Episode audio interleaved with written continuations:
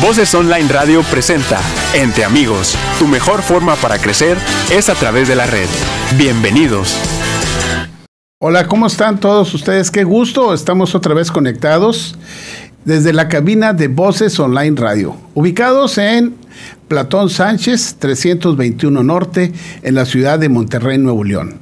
Transmitimos por medio de internet en las redes sociales de YouTube, Facebook y en la noche y más al rato puedes escucharlo en Spotify. La dirección de este programa a cargo de Benjamín Rivera. En el audio control, Benjamín Alex Rivera. Y transmitiéndonos y ayudándonos en todo lo que es el video, Daniel López. Bueno, hoy estamos aquí con un tema que si nos ponemos a ver un poquito para atrás, desde 1990 se este, puede establecer ya como una este, endemia, un problema endémico, un problema epidémico que está pues eh, en la sociedad y está haciendo presencia en todos los estratos sociales, además en todas las edades. Estamos hablando de lo que es la obesidad. La obesidad que es un problema social que está de la mano con muchos problemas eh, cardiológicos, metabólicos, eh, de índole músculo esquelético y que van a dañar al cuerpo. Y para eso tenemos hoy a la doctora Diana Lisset Quintanilla Flores. Ella es especialista en medicina interna y hace endocrinología por la Universidad Autónoma de Nuevo León. En eh, alta especialidad, tiene alta especialidad de enfermedades metabólicas y mineral, metabólico mineral por la Universidad Nacional Autónoma de México. Esto es hablar del hueso, de todo lo que se está presentando en nuestros huesos. Es profesor adjunto de endocrinología en el programa de formación de residentes de endocrinología del Instituto Mexicano de Seguro Social en el, en el Hospital de Alta Especialidad número 25 aquí en Monterrey, Nuevo León. Es expresidente del capítulo noreste de la Sociedad Mexicana de Nutrición y Endocrinología, cargo que, sustentó en el 2021. Tiene su consulta privada en Monterrey, Nuevo León, y lo más importante de todo es que ha participado en múltiples proyectos de investigación en temas de medicina interna y de endocrinología, teniendo más de 15 publicaciones científicas en revistas nacionales e internacionales. Y hoy me es grato presentarla a la doctora Dania Lisset. ¿Por qué? Porque vamos a hablar del manejo multidisciplinario de la obesidad, la importancia de acudir con un endocrinólogo. Dania, muchas gracias por estar presente. Muchas gracias, gracias por la invitación. Muchas gracias, doctor, por la invitación. Al contrario, todo este trayecto que tú tienes de especialidad y de su especialidad, ¿qué es la obesidad? Bueno, doctor, empezando por definirla, es un tema muy, muy interesante porque la obesidad, como bien menciona, es la gran pandemia del siglo XXI. Más allá del COVID, realmente la obesidad es un problema de salud muy importante y que viene para quedarse desde hace varios años, como bien lo menciona, y va a ir asociado a múltiples enfermedades, a múltiples complicaciones. Em, una forma muy sencilla de definirla es cuando tenemos un exceso de peso, particularmente un exceso de grasa corporal en relación a nuestra estatura. Y ya de forma más objetiva, tenemos que hacer la medición con peso en kilogramos y hacemos la relación con nuestra estatura. Y se hace esta medición donde dividimos nuestro peso sobre la estatura y la estatura elevada al cuadrado. Y entonces esto nos va a dar una clasificación de nuestro peso en cuanto a nuestra salud. Nosotros tenemos un índice de masa corporal, que es como definimos esta relación, que se encuentra dentro de rangos normales, cuando se encuentra entre 18 y 24.9. Y a partir de 25 ya empezamos a tener problemas. De 24, de 25 a 29.9 definimos sobrepeso y todos los niveles o este valor de fórmula que calculamos superior a 30 kilogramos sobre metro cuadrado, es como vamos a definir la obesidad. Realmente esa es la definición ya conocida de, por múltiples personas, por múltiples especialistas. Pero realmente la definición de obesidad va mucho más allá. ¿Por qué? Porque el peso vamos a estar compuestos por diferentes componentes, músculo, hueso, grasa, contenido de agua. Y entonces estas variaciones en contenido de grasa, en contenido muscular, también nos van a dar otras definiciones de obesidad u otras clasificaciones de obesidad. Por ejemplo, personas que son deportistas y que hacen mucho ejercicio y que generan mucha masa muscular, si hacemos esta fórmula, es probable que entren dentro de rangos de sobrepeso obesidad y no necesariamente eso es obesidad. Va, a depender mucho también de, lo, de la composición corporal que tienen. Entonces, por eso específicamente la definición de obesidad la damos en relación a grasa corporal también. Y otras mediciones que se pueden hacer en cuanto a porcentaje de grasa que está, eh, que está ajustado para hombres y para mujeres. Y también otros conceptos que ya se pueden evaluar con especialistas, con nutriólogos, médicos internistas, endocrinólogos, para ver circunferencia de cintura, la relación de la circunferencia eh, que tenemos nosotros abdominal con nuestra nuestra cintura, con nuestra cadera, también tiene, nos da una definición mucho más objetiva, más del contenido de grasa y particularmente nuestra grasa visceral, que es la grasa metabólicamente más dañina. Y bueno, existen otras más definiciones que también se pueden llegar a dar, pero realmente nuestra definición va más en, en, estas cosas. Bueno, gracias. Alma Contreras. Gracias, doctor, por el tan importante tema para nosotros las mujeres que tenemos problemas con el metabolismo. Felicidades a la invitada. Gracias, Alma, por comunicarse.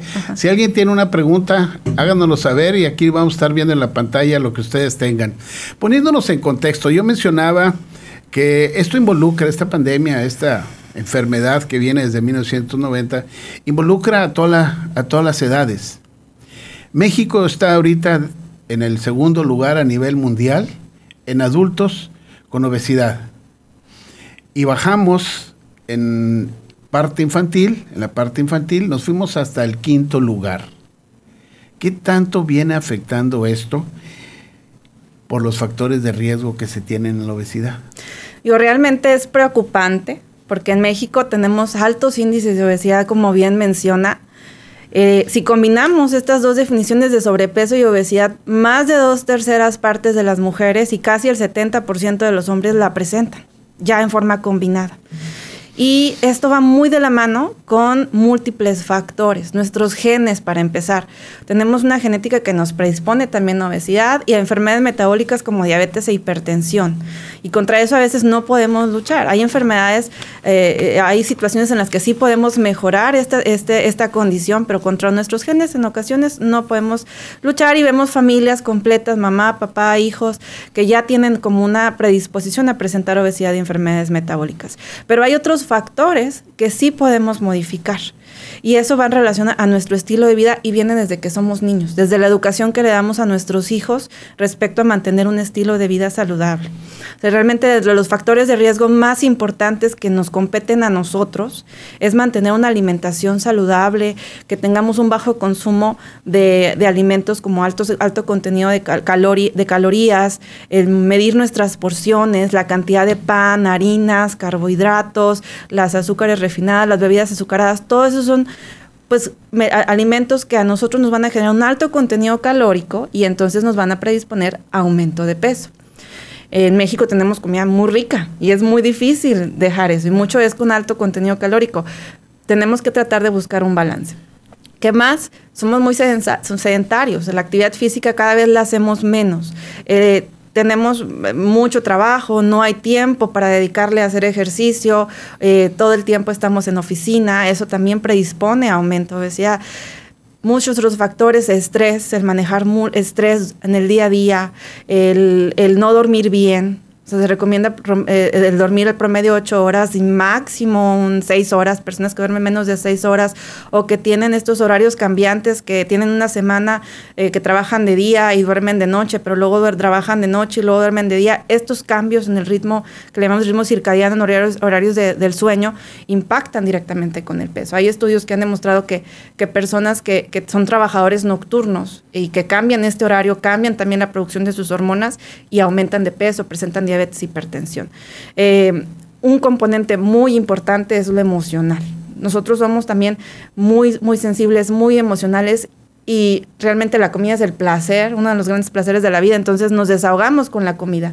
Emocionalmente estamos tristes y nos premiamos con la comida, estamos felices y nos premiamos, si trabajamos bien, hicimos mucho esfuerzo, nos premiamos. Entonces todo el componente emocional, si estamos deprimidos, si estamos ansiosos, la comida siempre está ahí presente. Entonces es otro de los factores muy importantes. Aquí en, en Monterrey la reunión es Carne asada. Si estás triste, carne asada. Si juegan los rayados y los tigres, carne asada. Si va a haber un evento social de cumpleaños, etcétera, te espero para la carne asada. Entonces, esto de la alimentación, de los hábitos, pues se menciona que siete de cada diez personas en México tienen obesidad. ¿Cómo se hace el diagnóstico de la obesidad? En parte es como lo mencionamos anteriormente, digo, de forma general, primero empezar con esta medición del peso, nuestra estatura y hacer esta fórmula de peso sobre estatura al cuadrado. Y entonces ya nos clasificamos si estamos en un estado normal, sobrepeso, obesidad. Y luego la obesidad, si tenemos un índice de masa corporal que sea superior a 30, todavía la podemos clasificar como obesidad grado 1 si se encuentra entre 30 y 35, 34.9, eh, obesidad grado 2 entre 35 y 40 y obesidad grado 3 que también se puede catalogar como superobesidad cuando está arriba de 40. Entonces esa es forma general. Realmente eso, cuando acuden cualquier médico, cualquier especialista, se puede hacer esta medición. Hoy en día el diagnóstico de obesidad va mucho, mucho más allá de solamente pedir peso y estatura. ¿Por qué? Porque la obesidad se asocia a múltiples problemas metabólicos, múltiples problemas de salud y como lo mencioné, está involucrado el componente emocional también y nuestro estado funcional. Entonces hay una nueva clasificación de obesidad que es la escala de Edmonton, que es una, una clasificación mucho más profunda que... Eh, sería genial que muchos especialistas la empezaran a manejar. ¿Por qué? Porque entonces no solamente está considerando esto del peso y estatura, sino que estamos clasificando a la obesidad de acuerdo a la presencia o ausencia de complicaciones metabólicas, de acuerdo al estado emocional y de acuerdo a nuestro estado funcional. Entonces, el abordaje de forma multidisciplinaria, que es el tema de la plática, es abordar o identificar cada uno de estos tres componentes para hacer un diagnóstico ya de forma integral de la obesidad. En el aspecto médico, tenemos que hacer una evaluación desde la presencia de resistencia a la insulina, ahorita bastante común, que está en boga, que propiamente no es un diagnóstico, más bien es una condición clínica de como protección a nuestro mismo metabolismo, pero ya hay complicaciones como son prediabetes, diabetes, hipertensión, eh, problemas de hígado graso, enfermedad cardiovascular, síndrome ovario poliquístico, se hace valoración de, por ejemplo, en presencia de artritis, osteoartritis en rodilla, eh, múltiples complicaciones metabólicas que se van a ir directamente relacionadas con el peso. Entonces, Dependiendo de la presencia de estas complicaciones en la valoración médica, pues vamos a clasificar también en grados, grado 1, grado 2, grado 3, grado 4. Cuando los estados más avanzados es cuando ya hay complicaciones de esas complicaciones. Por ejemplo, el paciente con diabetes que ya tiene un infarto o que ya tiene enfermedad renal crónica, también como una cadenita de consecuencias, o ya una etapa final, que es una etapa terminal, como el paciente con enfermedad renal crónica que se generó por diabetes, que se generó por obesidad y que ya está en diálisis o que ya tiene el paciente el infarto por asociado con la diabetes o con la hipertensión y que ya tiene una insuficiencia cardíaca ya de forma avanzada. Entonces, en la parte médica hacemos este abordaje.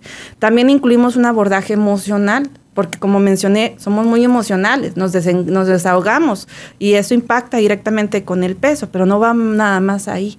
Hay estados de, depresión, de ansiedad bastante complejos que si no los manejamos de forma adecuada con el especialista adecuado y no los identificamos en esta clasificación nueva de obesidad, entonces no estamos manejando de forma completa y es donde vienen las recaídas o que el paciente no baja de peso, pues ¿por qué? Porque hay mucho componente emocional que impacta. Y finalmente, la valoración funcional porque el peso nos va a impactar en múltiples áreas también de nuestras actividades. No es lo mismo una persona que tiene algo de sobrepeso, pero que fácilmente puede salir a correr, que puede salir a caminar, que sale a hacer sus actividades normales, a la persona que poco a poco va perdiendo como movilidad y sus funciones, que van desde dificultades para cambiarse, para bañarse, para abrocharse los zapatos, o al punto que el mismo peso ya les incapacita salir a caminar o caminar dentro de su propia casa, hacer actividades del hogar eh, por los mismos síntomas del exceso de peso o de, o de ya las complicaciones de este exceso de peso. Entonces, Realmente el diagnóstico de obesidad sí es por peso, talla, pero también un diagnóstico por esta escala de Edmonton, donde valoramos estos tres componentes. Es la forma compleja en la que ya se valora. Ahora, estamos así, y qué importante es saber que el enfoque y el manejo de un paciente con obesidad tiene que ser multidisciplinario, donde van a entrar varias ramas. Pero tenemos auxiliares de diagnóstico, por ejemplo, laboratorio, rayos X, algo que nos ayude para que el paciente sepa que no nada más es ir a, agarrar una dieta, sino que tengo que verme, porque usted hablaba de complicaciones de insuficiencia renal por una diabetes, pero podemos tener jóvenes de 30 años una diabetes mal controlada, mal diagnosticada, que traen problemas de obesidad y que ya traen insuficiencia renal. No es lo mismo un paciente de 40, 50 años, ¿no? Sí, de hecho es, es, lamentable porque cada vez vemos, no, no, no 30 años, doctor, 15 años, 20 años con diabetes tipo 2, hipertensión, o sea, cada vez se está detectando muy jóvenes. Este, y sí es, tiene que cambiarse este concepto del control de peso, de decir, me quiero poner a dieta y voy con nutrición, porque el nutriólogo sí va a dar una recomendación de dieta que muy seguramente va a ser efectiva, pero es importante que se haga toda esta valoración porque las complicaciones que menciono y las se pueden presentar incluso desde niveles de sobrepeso o que ya empiecen con algo de, de, problemas. Entonces, antes de o a la par de ir manejando un plan nutricional, un plan de ejercicio, es importante todas estas valoraciones con exámenes de laboratorio que nos incluyan una evaluación de riesgo de diabetes, una evaluación clínica para ver si ya hay hipertensión, una evaluación para ver si hay resistencia a la insulina, si hay problemas ya sugestivos de hígado graso si hay, por ejemplo, personas que roncan en las noches o que, o que comenta la pareja, no hombre, mi esposo eh, pues pasa segundos que no respira y tengo que moverlo para, poder, para que se despierte. Pues esos son datos también que se llama apnea obstructiva del sueño, eh, que es importante detectarlo porque también va de la mano. Entonces, es importante que se haga una valoración no solamente de qué es lo que comes, cuánto comes y cómo comes, y en base a eso hacer una dieta, sino también qué problemas te ha generado ese, esa condición. Además, también, pues la obesidad, si bien ya lo mencionamos, que tienen que ver mucho con nuestro estilo de vida, hay situaciones y enfermedades que pueden predisponer a un aumento de peso.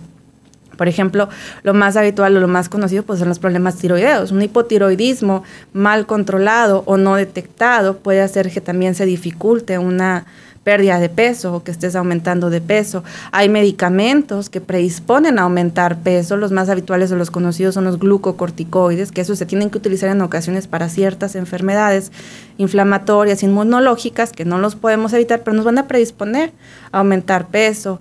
Eh, y entonces es importante, como, como comenta, esta valoración multidisciplinaria, idealmente lo básico que debe contener esta evaluación, si desean como control de peso, es obviamente el nutriólogo, eh, un experto o una persona que tenga experiencia en manejo de obesidad, no necesariamente el endocrinólogo, también el médico de primer contacto, médicos generales que conozcan este abordaje integral de la obesidad o médicos internistas y eh, si se detecta alguna alteración metabólica como es ya la presencia de diabetes y con las complicaciones que hemos mencionado, entonces referir al médico que corresponde. Por ejemplo, cuando ya hay problemas metabólicos, se refiere con el endocrinólogo, cuando hay algún problema cardiovascular o con eh, problemas de, falta de aire al caminar, síntomas de insuficiencia cardíaca, se manda con el cardiólogo. Si se detecta un problema emocional que va más allá de una ansiedad asociada al trabajo o al día a día, sino un trastorno de depresión, ansiedad y que está impactando con, el peso, pues se manda con el psicólogo, con el psiquiatra,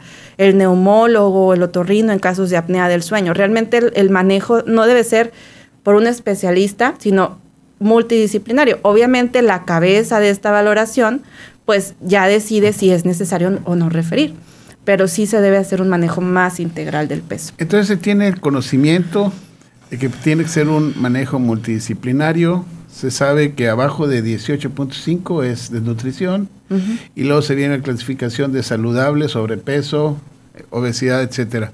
Como son varios estratos, son distintos los tratamientos.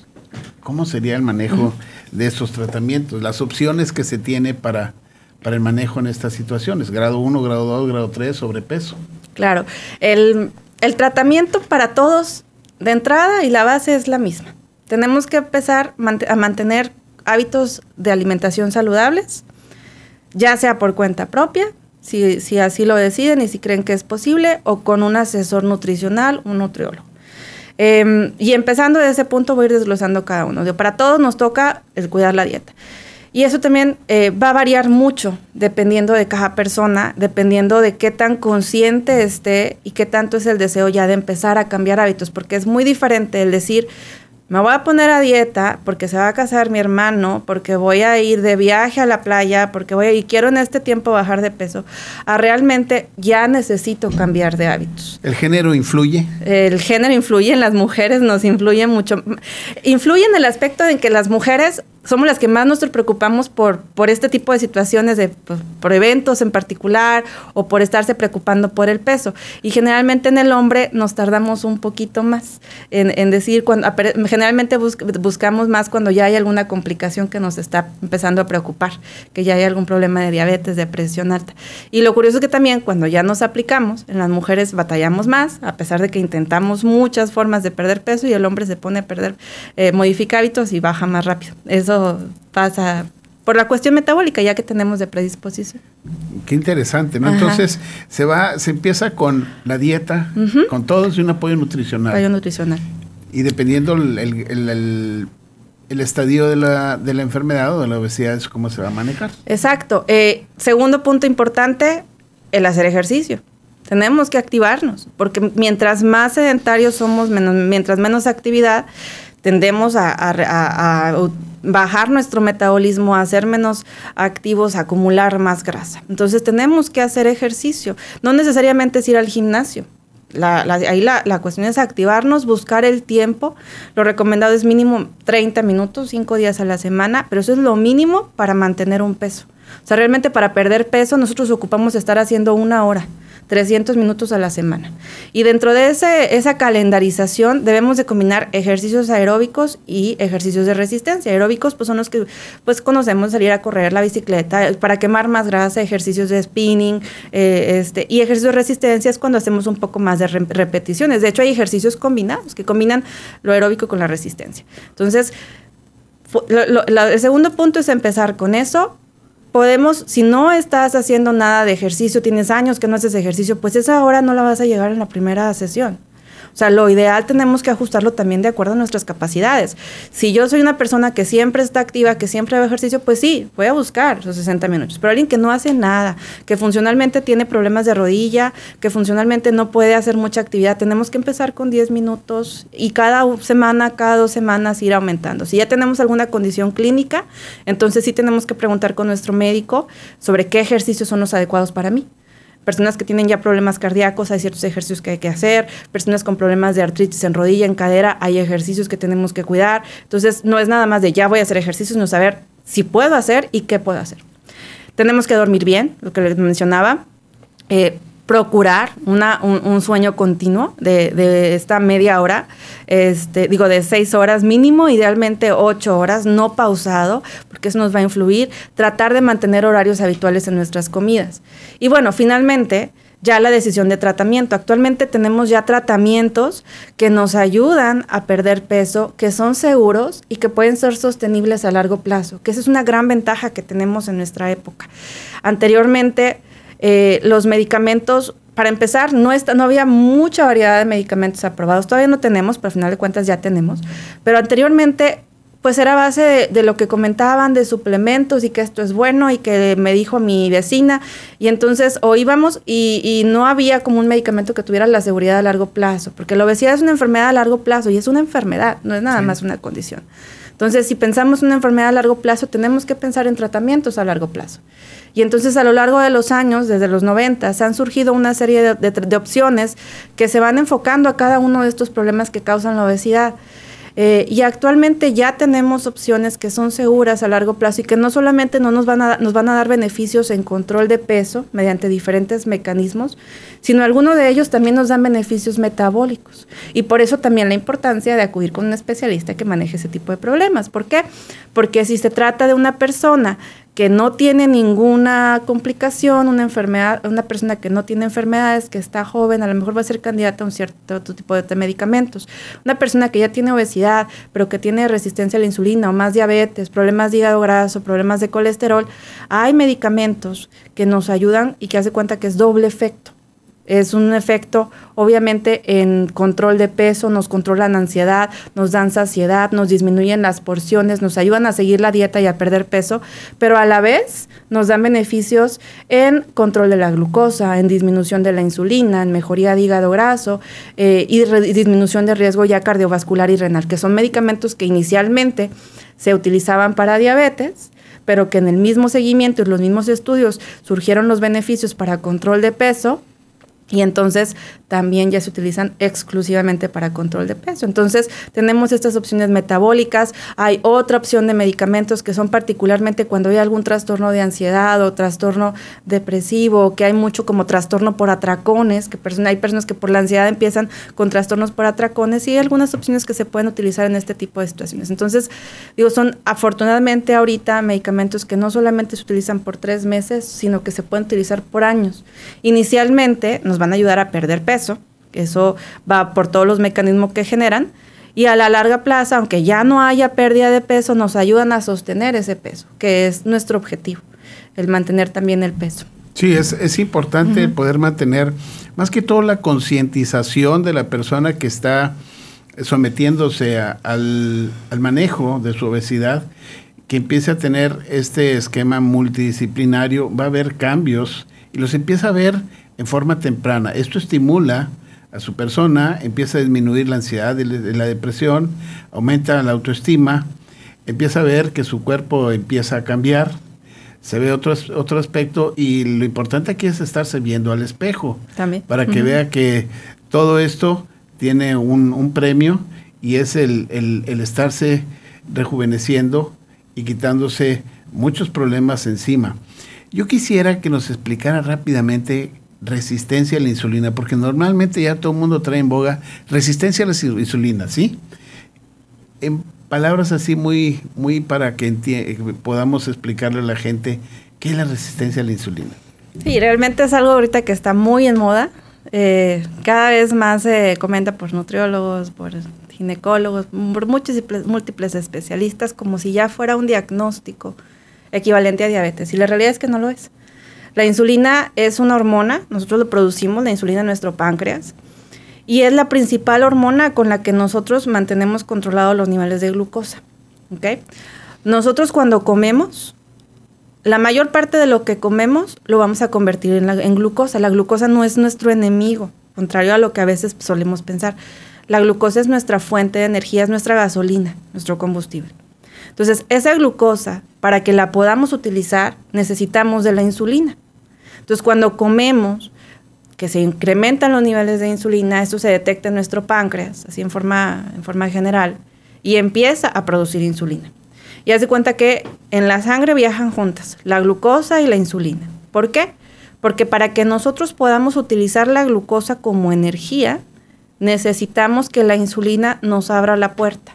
La glucosa no entra sola, al músculo, a la grasa, a los tejidos. Hay algunos que sí entra directo, por ejemplo, eh, tejidos vitales como el cerebro ocupan que entre directamente sin la insulina, pero la mayoría de los tejidos no, para que se pueda utilizar la glucosa como fuente de energía, ocupamos que la insulina esté presente. Y la insulina se cuenta que es como una llavecita que se va a la célula, al tejido, al músculo, y la insulina abre la puerta para que la glucosa pueda entrar. Y ya que, la, ya que entra, entonces ya la podemos utilizar como combustible.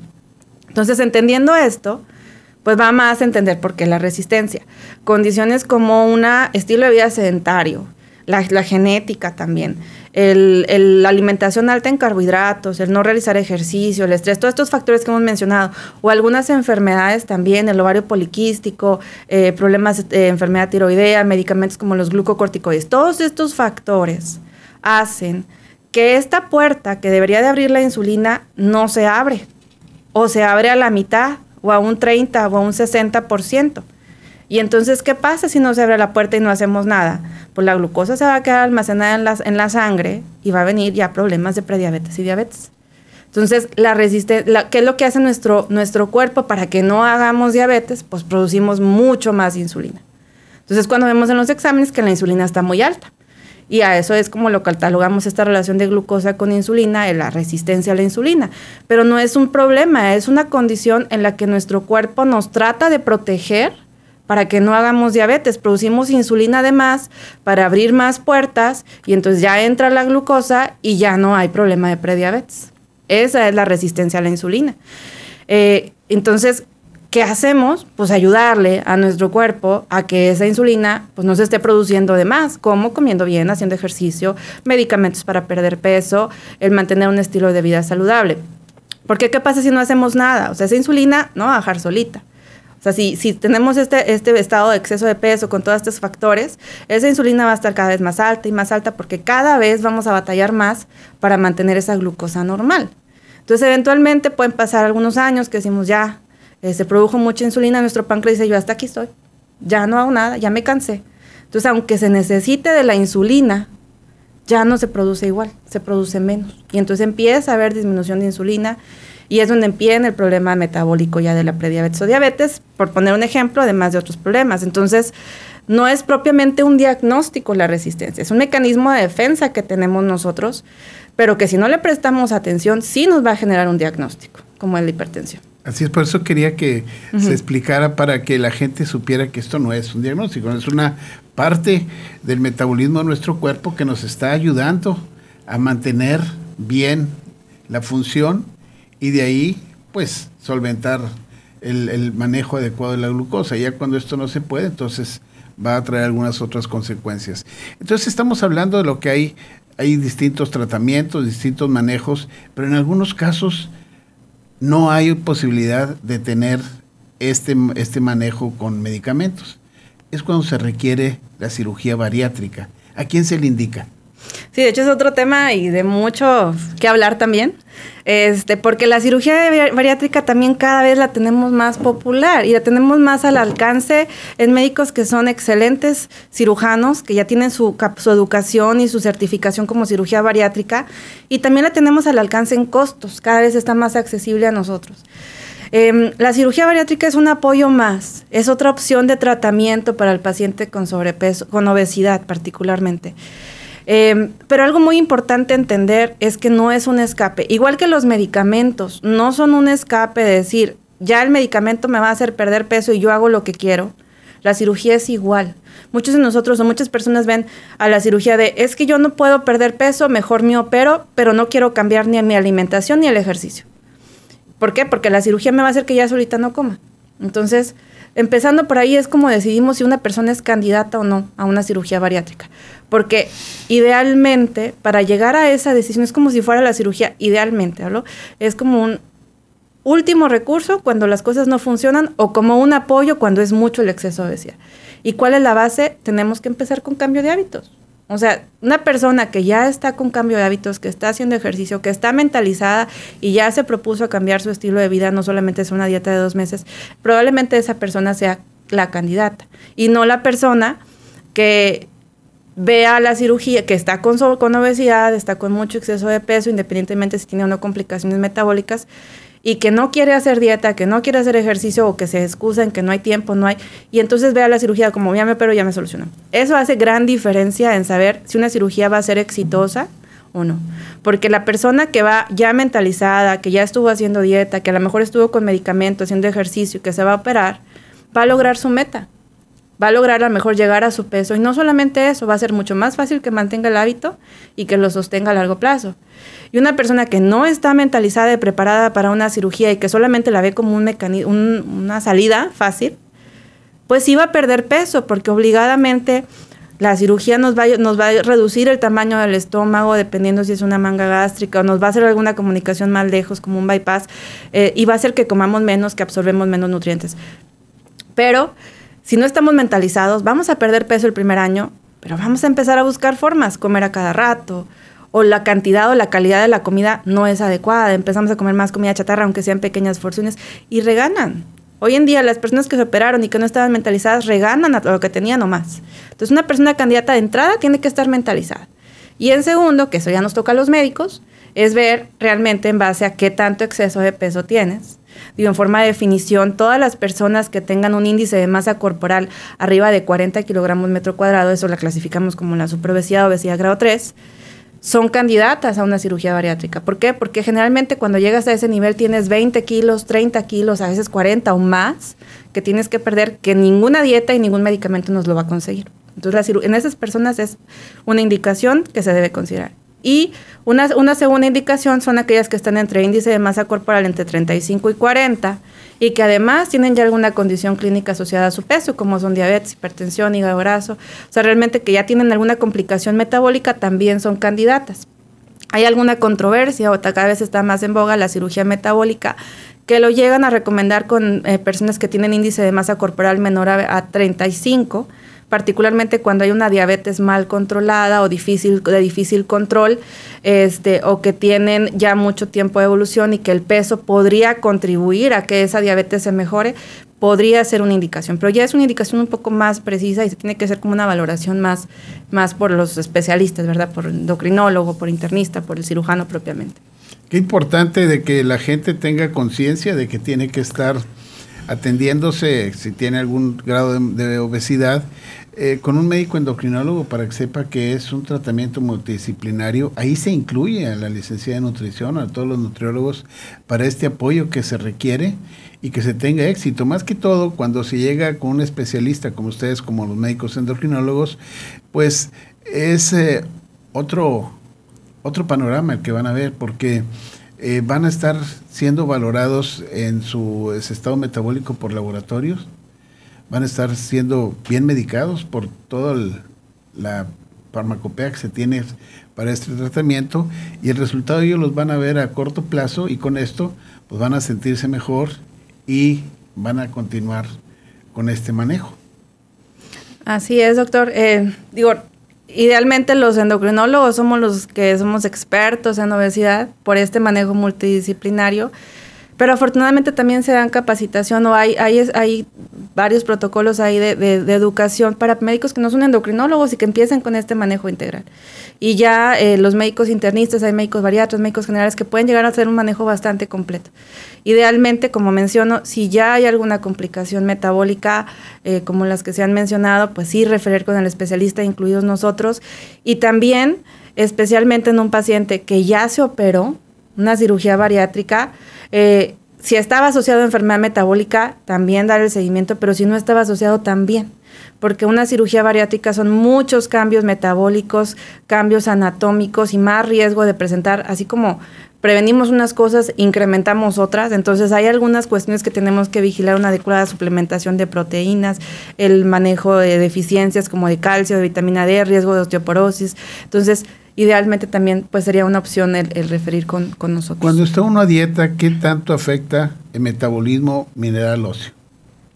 Cuando está uno a dieta, hay, hay varias fases o las, varios aspectos que puede llegar a influir. El mismo peso se decía que las personas que tienen obesidad, sobrepeso, tienen sus huesos más sanos porque están más fuertes.